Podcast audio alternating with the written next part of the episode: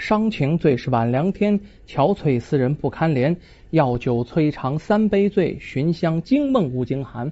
钗头凤血清有泪，荼蘼花了我无缘。小楼寂寞心与月，也难如钩也难圆。说这么几句顶唱诗啊。今天接下来说的这个是个《聊斋》故事啊。这故事里有个主人公的名字叫婷婷。哎呦我天，叫婷婷这个小名的呀。真的是有的是，好多女孩子都愿叫个婷婷啊，因为这小名你这么一听啊，就显得这姑娘是多么的好看。其实《聊斋》故事里这个婷婷啊，也是个绝色佳人呢啊。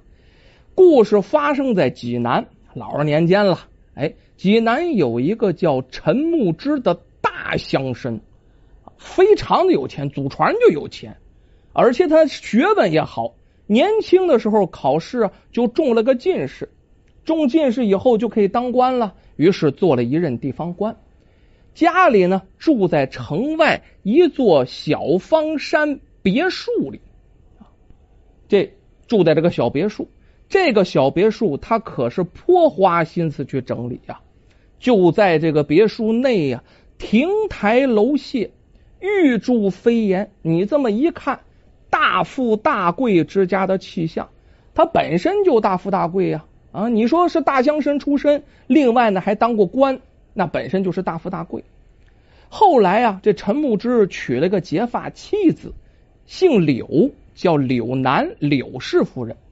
你说陈牧之这家境也好啊，另外还是做官的，另外呢，陈牧之这人长得也不错呀，而且文采风流。娶的这老婆能差吗？这柳氏夫人柳南呢，生的是美丽大方啊，给个仙女儿都不换。哎呦，太漂亮了！两个人呢，感情也特别好。可是这柳氏夫人就美中不足，哪块美中不足啊？妒忌心极强啊！她这别人说女人是水做的，她呀是醋做的，醋缸里泡大的。生怕这丈夫被婢女们勾引，那家里那么大，能没有婢女吗？啊，所以说呢，这婢女很多，她就怕这丈夫跟婢女们哎勾搭连环。要说以前大户人家这种事儿很多，所以说呢，这柳南柳夫人在调教婢女方面心狠手辣，很有一套。这陈牧之一看柳南这样，对他这种品行啊。这个怎么说？嗤之以鼻，不太喜欢，但是呢，又不怎么太敢说他。一着陈牧之略微有点惧内，第二，夫妻两个人本身其他事都很和气啊。如果因为这点小事伤了这夫妻之间的和谐气氛，不太好。这柳南身边啊，有这么几个婢女，其中有三个那叫特别出色呀啊！头一个就是这婷婷。这三个婢女里长得最好看的，甚至某种程度上比这柳夫人还要漂亮，那比那天仙还好看。另一个呢叫袅袅啊，还有一个呢叫端端，这三个人都可称得上是绝色佳人呐。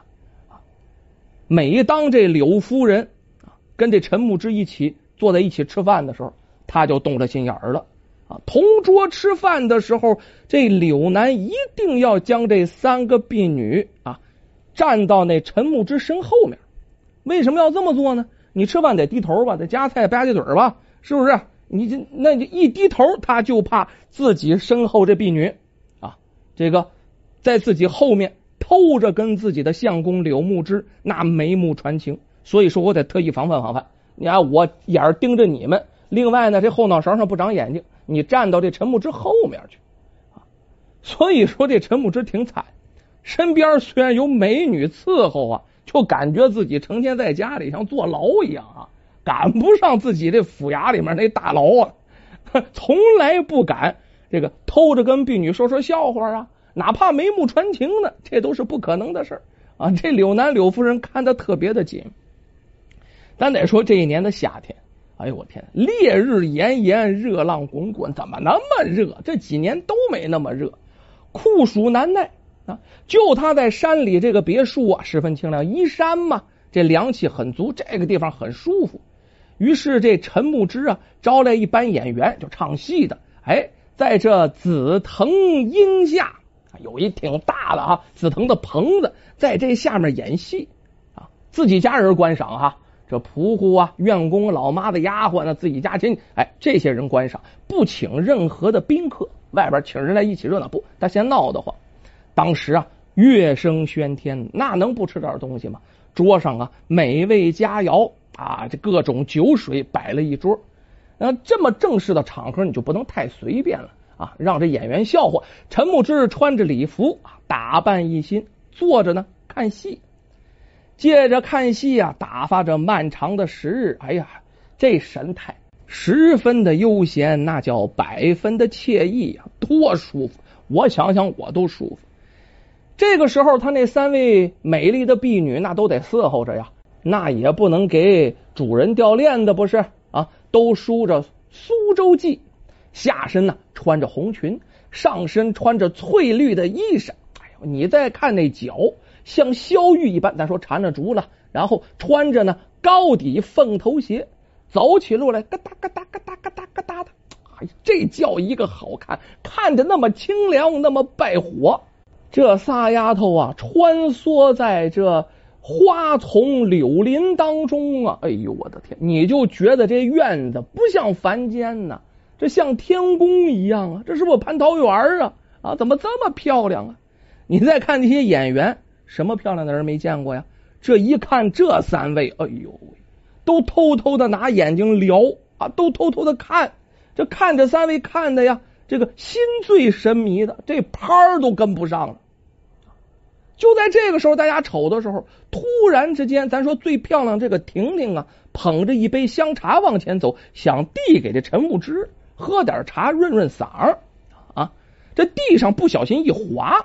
哎，这婷婷一不小心，这身子就歪了一下，眼看就要跌倒了。哦，他天哪！啊，这杨柳细腰怎么没给闪折了呀？哎，这陈牧之眼疾手快，这时候哪能想那么多去啊？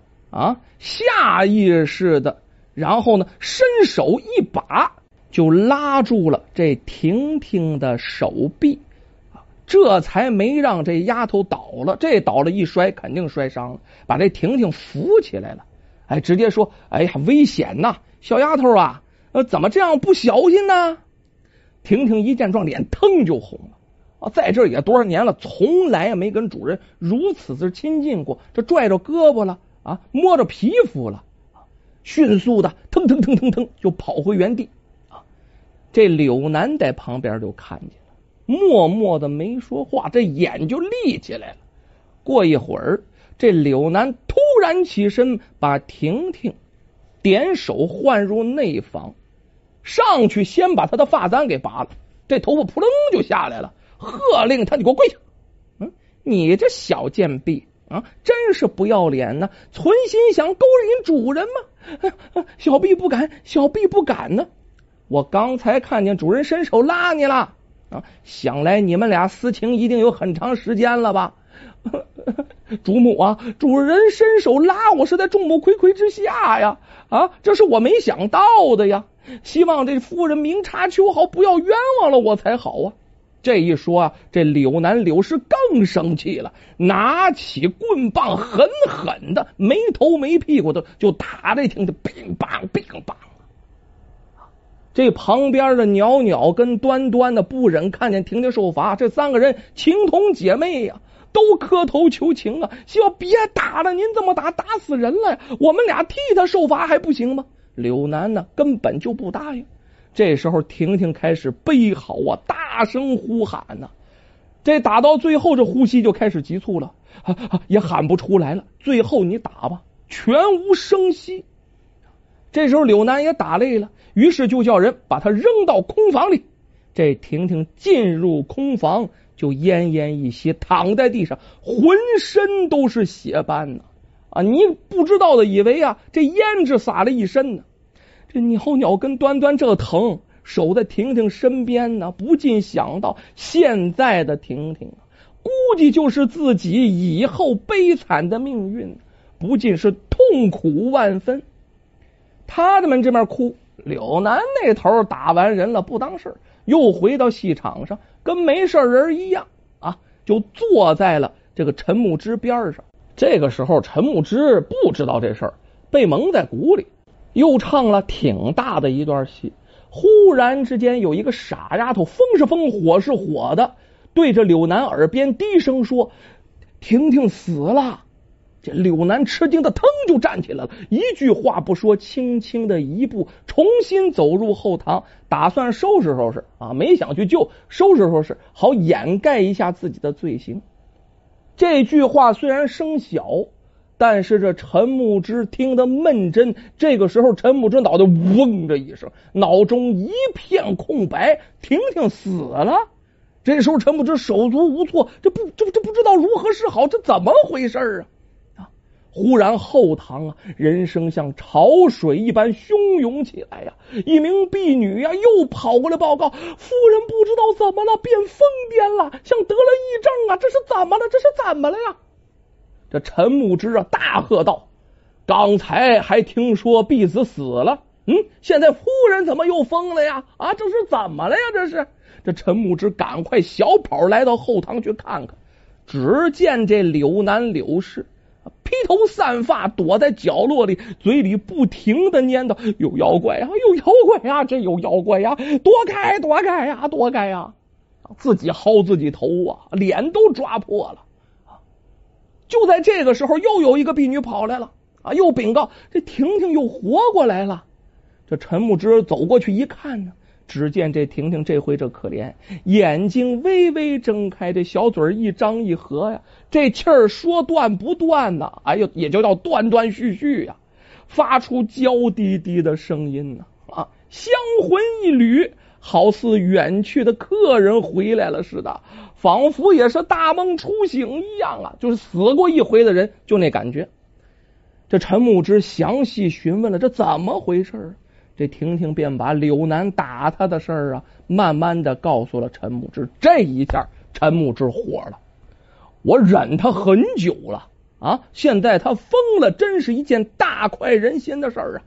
于是，赶快让婢女去请大夫，请大夫来干嘛？给这婷婷好好调治调治。那头疯了，先就疯了吧啊，搁那先疯着吧啊，叫他先疯一会儿吧啊。自从那一搂。就是那婷婷不要倒，他上去这一把拽着胳膊，就这一下，这陈牧之已经被这婷婷的美貌端庄迷住了，这心里这爱的不行了。于是晚上把这婷婷接到自己房间静养，自己亲自照顾这婷婷。这婷婷看主人对自己有意思，便对主人呢说出了实情，说我不敢隐瞒，您对我太好了。实不相瞒，我是只狐仙。父母啊都被道士捉去了，我这才到你家讨个生计。可是您这夫人太过分了，无中生有，颠倒黑白呀！我是忍无可忍了，我略施了一点点法术惩戒他一下，还望主人您呢原谅哦。怪不得这么漂亮呢，原来是狐仙呢！啊，这陈木之不但不生气，还笑着说：“婷婷，婷婷，你做的对呀。”是该惩戒一下这柳南了。做人呢，不能只想着自己，他这叫罪有应得。这后来一段时间，两个人眉目传情，含情脉脉呀，越看越好看，越看越喜欢。于是两个人互诉衷肠，这互相啊也都爱的不行了。这婷婷是狐仙，本身受的也是皮肉伤，自己呢有调理的方法啊，再加上大夫给上了些药。身子好的非常快，这身子刚一好，陈牧之迫不及待选了个良辰吉日，赶快纳着婷婷为妾了。这婷婷梳妆打扮呢，这鬓发上插满了金钗翠玉，闪闪发光啊，像仙女一样的漂亮。哎呦，我的天哪，比那画的还好看。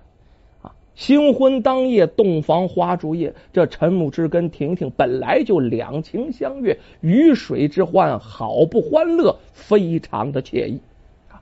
这婷婷啊，在枕上对着陈木之说：“呃，我和袅袅、端端本就是闺阁里面的好朋友，他俩不是狐仙，可是我们的感情胜似亲姐妹。”情同手足啊！我死的时候啊，哎，这姐妹们闻着我这痛哭啊，情真意切。从感情上，我是不忍心让他们另嫁别人的。老爷啊，能不能求您个事儿啊？您把他们都收下吧，啊，都收了房吧，都收在身边。我呀，绝对不跟他们争这床围之欢。这陈牧之一听，那能不答应吗？啊，这个这这个想法很好啊啊，那我我答应你的要求了。于是把这袅袅跟端端呢也都收了为妾了。但是这三个人啊，他有偏，他还是最偏爱这个婷婷啊，想把这婷婷直接就扶正就得了。你当我的正室夫人，那疯子就就叫他疯着去吧。哎，结果婷婷连连摇头，对着陈牧之说：“不可不可呀！